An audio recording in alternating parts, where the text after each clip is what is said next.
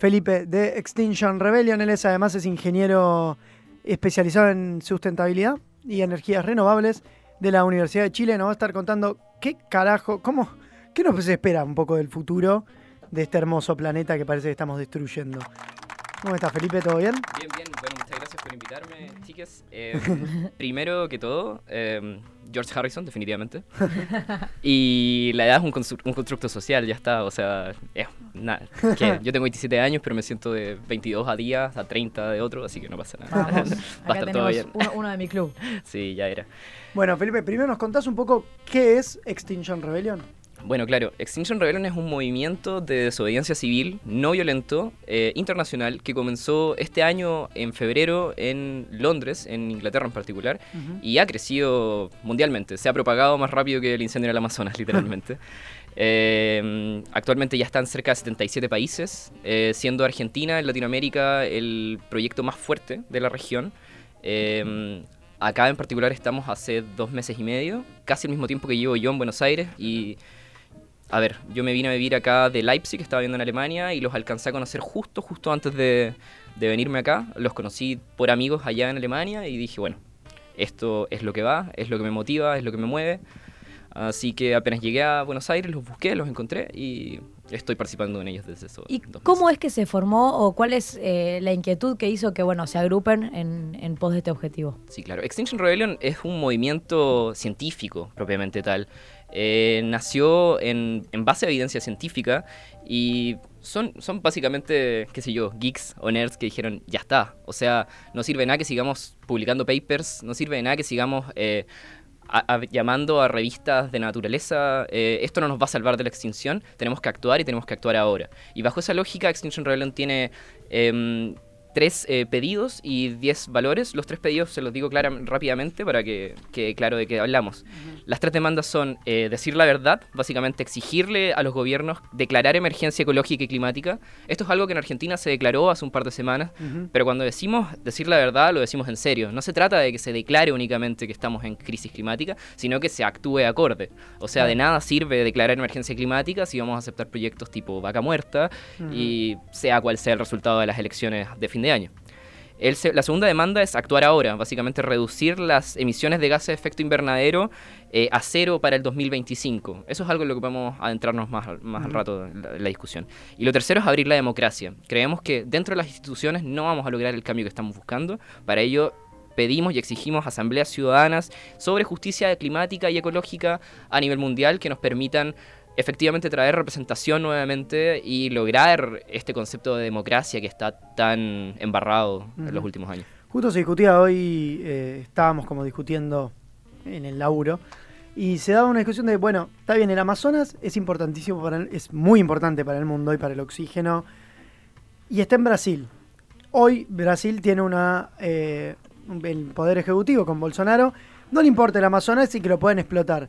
Digo, pero igual tiene una importancia enorme para el mundo, digo, no debería haber como una especie de, no sé si la UNESCO o algo que Claro, por ahí que- los nuclee en, en- como de importancia internacional. Digo, nosotros también tenemos el Perito Moreno o una cantidad de glaciares que también van a ser de importancia en los próximos años, porque todo el mundo habla de que la próxima es el agua, eh, la próxima guerra mundial va a ser por el agua. Digo, algo que los nuclee, porque no puede ser que venga un gobierno que decida explotar y algo así es lo que proponen con esto de la democracia. Eh, tal cual, básicamente lo que tú dices es muy cierto. La Amazonía eh, no es únicamente de, de Brasil, eh, Bolivia y Perú y los países colindantes, sino que es un bioma mundial. Estamos hablando de un ecosistema ampliado, expandido, y cualquier cosa que suceda ahí tiene consecuencias no solamente para los países de la región, sino que para todo el mundo. O sea, estamos hablando de que es el pulmón de la Tierra, es el que genera el- cerca del 20% del oxígeno que respiramos a nivel mundial.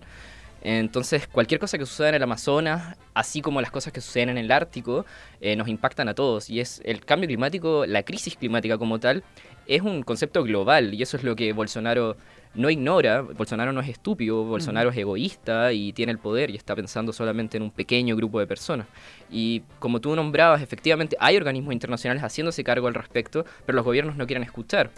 Eh, salió el informe de la IPCC, que es el panel intergubernamental y intergubernamental. Gracias. No es una palabra muy radial. No, efectivamente, ¿no? De cambio climático. Y mm, bueno, ellos dijeron hace cerca de un mes que nos quedaban 10 años para cambiar nuestro sistema, nuestro modelo de economía, nuestro modelo industrial. Pero con lo que está pasando, las consecuencias son incalculables. O sea, estamos a breve de un punto de no retorno y lo que pasa en el Amazonas nos va a afectar de manera hídrica, ambiental. Eh, se ¿Qué llamas feo. punto de no retorno? Hoy me imagino, pero para, poner- para ponerlo en claro. Sí, en términos científicos se habla de tipping points, o la traducción directa es punto de no retorno. hay, hay cuatro ecosistemas que se están viendo eh, tan afectados que va a llegar efectivamente un punto en el cual, posterior a que superemos esa barrera, ya no se puede calcular qué tanto impacto nos va a traer a nivel de calentamiento global Claro. este, este exceso. Uno es el, el derretimiento del Ártico propiamente tal, con... eh, no me quiero poner muy técnico acá, pero hay capas de mucho CO2 en el Ártico, como el permafrost, que se llama, es Ujú. permanent frost, o sea, como se esperaba que iba a estar completamente congelado por toda la vida, pero ya no es así. Abajo está lleno de materia biodegradable que está saliendo a la atmósfera y aumenta el efecto invernadero.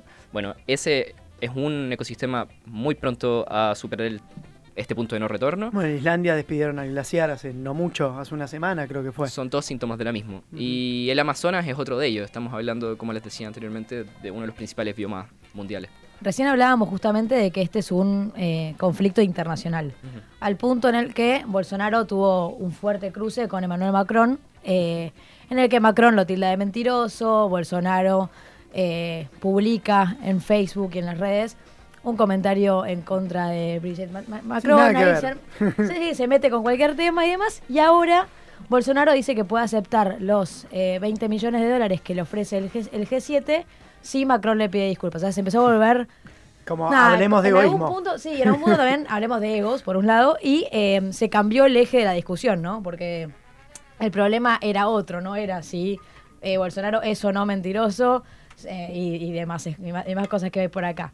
Mi duda, mi duda viene por eh, algo que veníamos hablando antes, de, antes en el aire.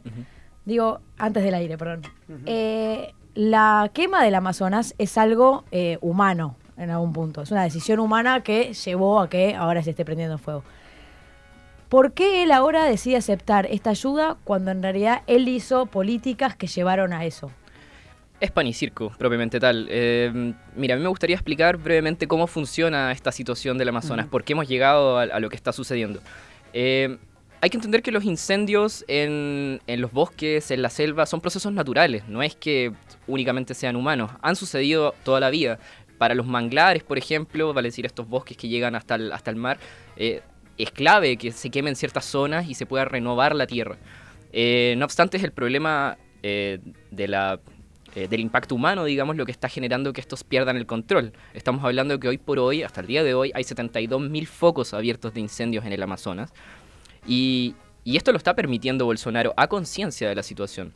A ver, eh, a lo largo del año se han bajado en un 20% las limitantes eh, de políticas eh, ecológicas y climáticas en Brasil. O sea, Bolsonaro permitió la tala indiscriminada del Amazonas para beneficios económicos del país y personales. Sería por la industria de la carne, ¿no? Por la industria de carne y para alimentar esas vacas mismas. En claro, en general es lo mismo. Esto funciona así. Las mafias madereras llegan y cortan todo lo que pueden. Va a quedar cierto resto en el piso, entonces eso lo queman de manera indiscriminada. Ahí es donde comienzan estos focos de, de incendios descontrolados.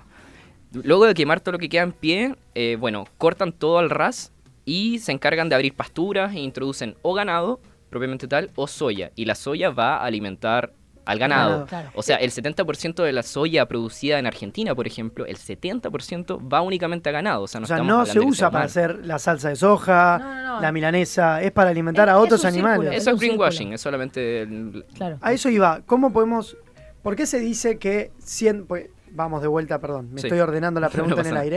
Eh, eh, vi muchos memes el día que se. Que se- que en, Twitter se enteró y Ujú. Instagram se enteró que estaba prendiendo fuego el Amazonas. Que decían como. Gente riéndose como diciendo, jaja, sube que se prende fuego el Amazonas, pero come animales. Como, ¿por qué relación hay entre el veganismo y que se prenda fuego el Amazonas? Bueno, y todo, o sea, es, es absolutamente todo. Tiene que ver con cómo enten- estamos entendiendo nuestro modelo. Si, si entendemos que un kilogramo de carne de vacuno gasta 40.000 litros de agua, que en el Amazonas se deforestan 24 canchas de fútbol por minuto, eh, para generar este ganado, entendemos que estamos en un sistema que es eh, lineal, eh, no circular, digamos, y no sustentable. Nos hemos mal acostumbrado a lo largo de la historia, el ser humano le ha tocado vivir procesos históricos, qué sé yo, y la carne en algún momento fue crucial para poder ayudarnos a subsistir o preservarnos por mayor tiempo. Lo cierto es que hoy por hoy no la necesitamos y nos está destruyendo los ecosistemas. Estamos, estamos frente a una crisis que es mundial, sinceramente, y bueno, nadie está hablando al respecto, nadie hace nada, y a eso llamamos a, con Extinction Rebellion con estas tres demandas. A que se hablaba mucho a través de los memes, eh, apareció de nuevo Pray for Amazon, porque la gente, así como rezó por Notre Dame, llegaron qué sé yo cuántos millones para restaurar este pedazo de piedra en, en Sí, Francia. o cada like es un baldazo a- al Amazonas. Como en su momento era como cada like es un peso para África. Claro. Cuando empezó Facebook. Bueno, pasa, pasa lo mismo. No nos sirve de nada ponernos a rezar por el Amazonas. El, el- no vamos a conseguir, quizá una danza a la lluvia funciona más, sinceramente. Eh, lo cierto es que tenemos que actuar y tenemos que exigirle a nuestros gobiernos que se acabó, que ya no queremos este sistema, porque si no estamos hablando de que no hay futuro para nuestros sobrinos, no hay futuro para los hijos que están naciendo en alguna parte, que los insto a no tenerlos, perdón si soy muy frío en esto, pero eh, tristemente el mundo está yendo a un punto de, de no retorno. O sea, estamos hablando de 8 mil millones de humanos que se enfrentan a hambre, a eh, inundaciones, a Ujú. efectos ca- eh, catastróficos. Hablamos de huracanes, hablamos de terremotos fuera de control. eh, a la sed de la que tú hablabas, para el 2030 se, esti- se estima también por el IPCC que va a haber un 40% de sed mundial. O sea, vamos a estar, el Claro. 40% del mundo van a ser desiertos. Y nosotros estamos muy acostumbrados porque tenemos mucha agua acá en Argentina. Es uno de los lugares con más agua potable y agua dulce del mundo. Estamos muy mal acostumbrados encima al uso del agua. Sí, igual, eh, más allá de eso, está pésimamente distribuido el, el- el recurso de agua potable en la Además, Argentina. hay mucha- Bueno, no sé, yo estuve en Formosa hace un mes y no tienen agua potable, en Santiago del Estero tampoco, en Chaco tampoco. Ah, es, como, es como... Tenemos, tenemos el te pares. recurso, pero está distribuido de una manera muy arbitraria. No, por supuesto, en Ujú. Chile pasa lo mismo. y, ah, ¿Qué hablar? Chile tiene el agua privatizada, imagínate. Hablando Vol- de países privados. volviendo un poco a lo de la carne eh, y a mi pregunta inicial de esto de por qué aceptó lo que, lo que en un momento miró para otro costado para que eso pase y ahora decide aceptar una ayuda internacional y con la pregunta de él de del veganismo. ¿Tiene todo que ver entonces con la ley oferta-demanda? O sea, él para, para potenciar, digo, él como el, gobier- el gobierno de Brasil, para potenciar el negocio de la carne, decide tomar esta decisión. Hoy le resta en imagen al gobierno, acepta la ayuda, vendría a ser un poco ese el círculo para vos. Sí, más o menos. Y, o sea, efectivamente los cambios individuales sí ayudan. O sea, el hecho de que nosotros no consumamos carne de, de Brasil eh, o no prefiramos los productos que vienen de empresas que están deforestando el Amazonas ayudan un montón a disminuir este, este impacto. Es cosa de ponerle nombre a las empresas. Estamos hablando de las empresas semilleras como Cargill o Bayer, Monsanto. Esos son los grandes enemigos y lo digo cara a cara, o sea, no tengo problema en decirlo. Por culpa de esas empresas, este país está cayendo, eh, no este país, el mundo se nos está Sí. cayendo a pedazos.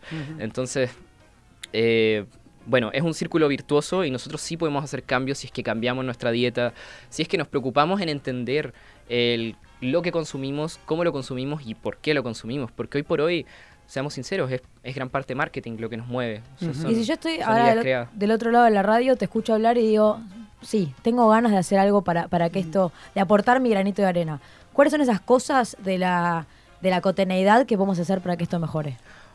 Mi granito de arena inicial es eh, tomen acción. O sea, el cambio individual va a servir, pero sí o sí hay que exigirle a nuestros gobiernos que, que la situación cambie. Por, por eso hay organismos como Extinction Rebellion o Fridays for the Future, lo que comenzó Greta Thunberg, la, la chica activista sueca. Son movimientos que están exigiendo cambios globales a sus gobiernos. O sea, efectivamente los cambios individuales pueden ayudar y vamos a generar un impacto en nuestro entorno cercano. O sea, qué sé yo, que mis amigues y que mis conocidos y todos eh, se encarguen de modificar porque yo los inspiré a ellos o porque ellos me inspiraron, etc. pero eso va a ser muy lento. Estamos hablando de que tenemos 18 meses para cambiar nuestro sistema productivo. 18 meses. 18 meses. 18 meses sobre el último informe del IPCC. Y eso fue antes de que pasara lo del incendio del Amazonas. Entonces, Ujú. ¿Qué es el IPCC? El panel intergubernamental, ir- intergubernamental es realmente difícil y poco radial la palabra. Y el panel intergubernamental. ¡Ya! Intergubernamental. ¡Apa! wow. es que Intergubernamental. Gané, quiero mi cerveza de regalo. Llegaste a tu pic de personalidad salió. 28 años. Pero, entonces nos quedan 18 meses. Según el IPCC, sí. Según el IPCC, ¿De qué nos quedan 18 meses? Nos quedan 18 meses para cambiar nuestro sistema, nuestro sistema económico y de producción. Básicamente, eh, generar las condiciones para que a- de aquí al 2030 se reduzcan a la mitad las emisiones de CO2. Ujú. El, y claro, y de aquí a 20 años ya tener cero, o sea, totalmente nada de carbono en el... en Y, el y si no actuamos en estos 18 meses, ¿qué es lo que nos depara? Lo que hablábamos antes, sequía, hambre, eh, migraciones masivas. Ah, ese punto de no retorno. Ese es el punto de no retorno. sí. Y te quería preguntar, porque Extinction Rebellion, eh, Extinction, el nombre que nos estamos yendo en camino de otra extinción, Claro, rebelión a la extinción. Eh, del cual yo no sabía, para mí la única que había habido antes de, de- de empezar a investigar había sido la de los dinosaurios. Sí. Pero al parecer hubo cinco O la de- anteriores. o la de otras, sí. Yo no sabía que había otras, por eso. Hemos tenido varios procesos de glaciación, de, o sea, la, la Tierra se ha enfriado, se ha calentado constantemente hasta llegar ahora. No, nos cuesta comprenderlo. El, el- el ser humano, el cerebro del ser humano no está preparado para concebir, me voy a extinguir. O sea, todos los planes que creé a lo largo de mi vida no van a ir más. Eh, por eso mucha gente, a mucha gente le cuesta tomar acción en este tema. Eh, pero sí, como tú dices, ya tuvimos cinco extinciones masivas anteriormente y esta es la sexta y es la primera que es creada por culpa de un, de un animal en la Tierra y ese animal es el humano. O sea, estamos hablando de que el humano está llevando a la sexta extinción masiva de especies que ya está pasando. El 60% de los mamíferos desaparecieron desde la revolución industrial hasta ahora y los números son asombrosos. O sea, vamos directamente a eso. Eh, me voy a poner brevemente técnico, porque Sí, siempre sí. se habla de, de efecto invernadero y, y se, se escucha como si fuera algo malo. Lo vimos todos en el colegio, el efecto Seguro. invernadero. Bueno, el- gracias al efecto invernadero nosotros estamos vivos. Gracias al efecto invernadero. El efecto invernadero, ¿qué son? Son, eh, a grosso modo, eh, gases en la atmósfera que permiten dar las condiciones necesarias en la Tierra para que exista vida.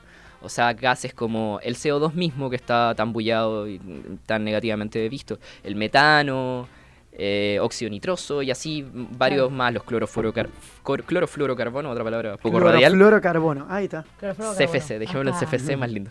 Eh, bueno, todos estos gases permiten hacer un invernadero mundial con la atmósfera y controlar la temperatura de la Tierra y permite hacerla habitable, ¿cierto?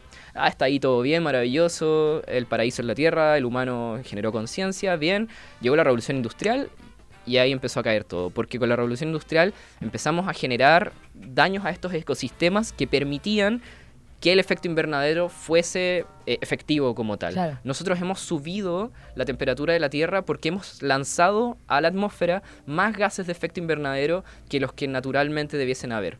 Y por culpa de eso estamos cerca de los 2 grados, no, perdón, del, vamos en 1,4 grados Celsius aproximadamente A de nivel mundial. A nivel mundial.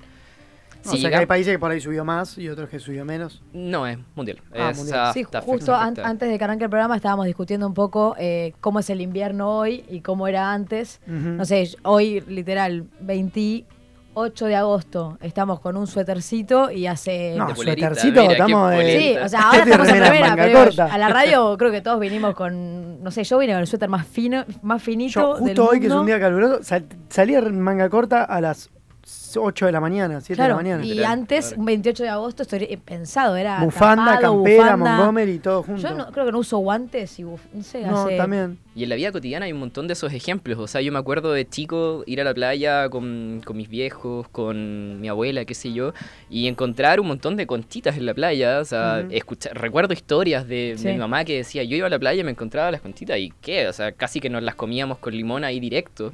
Eso no, ahora mejillones no. serían. Claro, mejillones, perdón, No, no, está bien, está bien. Nombres varios hay en Chile. La corriente del de Humboldt nos ayuda un poco. Eh, bueno, sí.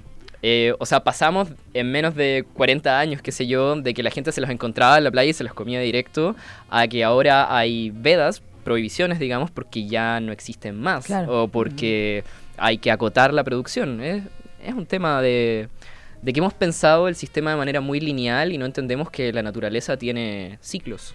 Recién, bueno, contabas un poco de tu experiencia en Chile. Vos sos chileno, viniste a la Argentina por amor hace más o menos tres meses, ¿no? Sí, casi tres meses. Eh, ¿qué, y sos especialista en sustentabilidad y en energías renovables. ¿Qué, qué diferencias notás en el ciudadano común, no, no tanto en política, entre, entre el argentino y cómo el argentino está encarando estos problemas y lo que se vive del otro lado de la cordillera? Mm, O sea, tan distintos no somos. Yo, yo siempre apelo a que el- la geografía ha tenido mucho que ver con el cómo chilenos, chilenes y argentines han desarrollado su personalidad. O sea, esto, esto es una percepción sí, muy sí, sí, personal. obvio, obvio. Eh, siento que como el chileno tiene la, la cordillera de un lado, el mar del otro, desde que hablamos más rápido, porque así se transmite la frecuencia más rápido, hasta que, qué sé yo, tenemos a hacer... eh, o sea, el estereotipo es que somos más tímidos, yo no lo siento así verdaderamente, pero... Vos no sos un tipo Sí, tímido. no, no, no, nota. para nada. No me calla nadie. no, pero al menos en Argentina hay, hay ese otro, esa perspectiva de que desde la cordillera hacia el mar hay un mundo infinito que hay que llenar de oportunidades e ideas y qué sé yo. Y a lo largo del, a lo largo de la historia también han habido procesos culturales que han generado ciertas diferencias, ¿sí? Entonces, desde esa perspectiva me parece que eh, ambos países están luchando. Es que me cuesta mucho no, no hacerlo político porque me pasa que ambos países me parece que levantan la voz, pero acá en Argentina aún está más respetado levantar la voz. En Chile la sociedad levanta la voz y se le reprime, se le reprime mal. O sea, salen los carabineros, el, el- que los pacos, los carabineros y Sí, la milicia y todo el aparataje estatal a reprimir y a callar al pueblo porque Chile es el ejemplo de Latinoamérica, Claro. la economía favorecida. Y al final, ¿qué? O sea, estamos hablando de un grupo de economistas que fueron a Chile a hacer un experimento, nos insertaron en el neoliberalismo y hay una falsa idea de que Chile funciona bien. Lo cierto es que funciona bien para el 1% del país y el resto se está muriendo en la pobreza. Pero como todo el mundo se mueve por marketing, Chile, digamos que está maravilloso. El, el Estados Unidos del Sur, ¿no? Le dicen un poco. Claro, tantas cosas. Bueno, pero volviendo un poco al- a la catástrofe que se nos avecina. De, que dijiste que lo que hay que hacer, como, ¿qué podemos hacer nosotros, además de tomar acción? Yo creo que, por ejemplo, digo, en Argentina vivimos, vivimos un día a día tan enquilombado, digo. Nos despertamos con un dólar a 40, nos vamos a dormir con un dólar a 60. Eh, elección, todo. Y a- es muy difícil meter en la agenda muchas veces temas de medio ambiente. Eh, ¿Qué podemos hacer nosotros, además de tomar acción? Digo, cada uno en su casa, cambiar la dieta, reciclar, algo más que no estemos sabiendo. Sí, o sea, es muy difícil cambiar el, el tema principalmente porque aún no llegan los grandes impactos. O sea, el- acá lo del Amazonas, por ejemplo, y el cambio climático se va a evi- evidenciar mucho en las sequías. El próximo verano, yo sin querer ser apocalíptico, lo veo bastante complicado, principalmente porque, a ver, el, el- el funcionamiento correcto del ecosistema en el Amazonas permite lo que se llaman los ríos, eh, ríos del aire, ríos flotantes, no Sí. recuerdo el concepto. Básicamente es agua que llega hasta el sur, del, del- hasta Argentina, hasta. Chile, producto de los vientos. Si el Amazonas está en llamas, eso no sucede. Y Claro, si no porque- llega sí. hasta agua, no llueve. Si no llueve, no crecen los cultivos y sin cultivos nos cagamos de hambre. O sea que el Amazonas tiene como una especie de río flotante, Exacto. invisible, obviamente, como un, un banco de humedad Claro. que trae eh, humedad para Argentina y Exacto. es, entre otras cosas, lo que hace que llueva. Eso De- dijiste. De hecho, otra cosa que puede suceder, eh, yo leí que el humo de los incendios ya llegó más o menos a la pampa. Eh, y bueno, nada, va, va a seguir bajando por una lógica. Claro. Y ya como medio para terminar, ¿qué efectos podría tener en, en la salud de los argentinos, en la salud de los que vivimos, en los que vivimos acá, Sí. eh, la exposición al humo de, de los incendios del Amazonas? Igual cortito antes de eso te respondo a ti, Juani, porque Sí. no había terminado de responderte el... Perdón. el, no El nada. hacemos. Sí, el, el que hacemos. O sea, bueno, eh, nuevamente el llamado a la acción está, no, no lo voy a seguir repitiendo porque creo Ujú. que quedó claro.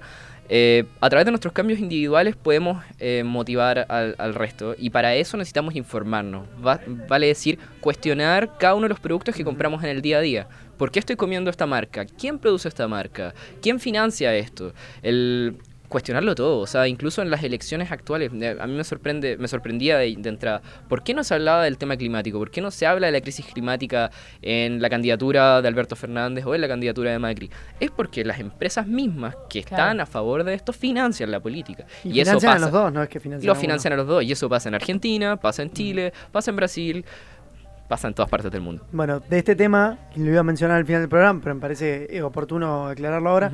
Hay un documental en Netflix, se llama What the Health. No sé cómo lo tradujeron al español, pero lo, lo buscan, está muy fácil. Sobre cómo se maneja la industria de la carne y la industria de los lácteos en Estados. Unidos, que yo creo que se debe replicar de ahí para todo el mundo. Cómo evitar evitan que se hablen de estos temas, justamente. Eh, y también recomiendo Mal Comidos y Mala Leche de Soledad Barruti, una activista, una periodista argentina, que llama a esto, ¿no? A cuestionarte, a informarte qué estamos comiendo verdaderamente y si es sano para nosotros o para el medio ambiente. Perfecto. Voy- vuelvo a mi pregunta de, de qué efectos podría tener entonces en la salud la exposición al- a los incendios. Eh, bueno, sí, sí, si llegan estos eh, humos del incendio del Amazonas a, a Argentina, estamos hablando de problemas respiratorios, de broncopulmonías y temas que en las, disculpe, en las grandes ciudades ya existen eh, fundamentalmente, pero que se van a exacerbar. El- la aparición de las cenizas también impide el crecimiento apropiado de ciertos cultivos, pero principalmente me parece que el impacto no se va a ver ahora con el humo, sino que con las sequías que se van a venir, lo que hablábamos un poco de los ríos flotantes. Eso y la desaparición, además, que no nos llegamos a hablar de miles de especies o mu- cientos de especies que están en el Amazonas, que son. Incluso el Amazonas es, es como un Sí, sí, océano en el sentido que es tan grande que es muy difícil de abarcar. Debe haber un montón de especies que no conocemos que deben estar en peligro. Y de las tribus indígenas, por ejemplo. También los pueblos están- originarios que están ahí Los adentro. pueblos originarios los están matando discriminadamente. Sí. Sí, Bueno. además está sacando el, el- el arraigo a su tierra, más allá de, de- O sea, por un lado los matan, pero por otro lado, o sea, digo, le- le- sí, los matan y por otro lado también matan su cultura, su tierra, su... Es tanto nuestro egoísmo que estamos imponiéndoles un sistema de vida por sobre el que ellos consideran que es el, el propio. claro, Ujú. tal cual. Sí. Felipe, como para ir cerrando, Sí. si yo quiero ser parte de Extinction Rebellion, quiero enterarme eh, cuándo, dónde se van a movilizar o, acciones que van a llevar adelante, ¿cómo me entero? ¿Dónde los puedo seguir? ¿Dónde los puedo buscar? Sí, súper. Eh, bueno, estamos en redes sociales, en arroba XR Argentina, XR Argentina, en Facebook, en Instagram, eh, en YouTube también pueden encontrar nuestro canal con- bajo el mismo nombre. Tenemos varias charlas, eh, charlas que llamamos Camino a la Extinción y qué hacer al respecto. O sea, no somos tan negativos, también les invitamos a, a- a luchar con nosotros. también, Eh. Tenemos dos pronto y se las comento. La primera va a ser en el Club Villa Sajores, creo, Ujú. Sajores, sí. El 7 de septiembre a las, eh, bueno, a las 18 horas presentamos nosotros, pero comienza desde antes el evento, Ujú. desde las 16 horas y va a estar muy bueno. Van otros ambientalistas y van a ver temas muy interesantes. Eh, vamos a estar en Tierra Violeta también el 29 del mismo mes de septiembre, desde las 17 horas. Y tenemos un par de acciones más pronto. El Ujú. 5 de septiembre va a haber un Global Day eh, de acción por el Amazonas. Ujú. Eh, nos vamos a demostrar en, acá en Buenos Aires y en a lo largo del mundo. Se va, pronto por redes sociales también vamos a tirar toda la información Ujú. asociada. Y hay dos fechas importantes em, en las cuales vamos a colaborar con Fridays for the Future, que hicieron un, un Global Strike, llamaron a un, Sí, a una un paro. marcha global, un paro global. Exacto, una marcha global para el 20 de septiembre, pero principalmente, al menos acá en Argentina, el 27 de septiembre. Ambas fechas vamos a estar ahí, el 27 con más fuerza.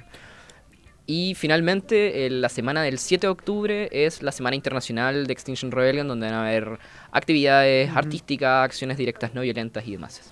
Bueno, para seguirlos entonces, XR Argentina y tratemos de evitar la extinción. Muchísimas gracias. Gracias a ustedes, por la que estén muy bien. Hola, soy Juan Mancinela. Hola, soy Manu Parajuá, Acabas de darle play al podcast de Tangente. donde vas a encontrar las mejores entrevistas y los momentos más destacados del programa.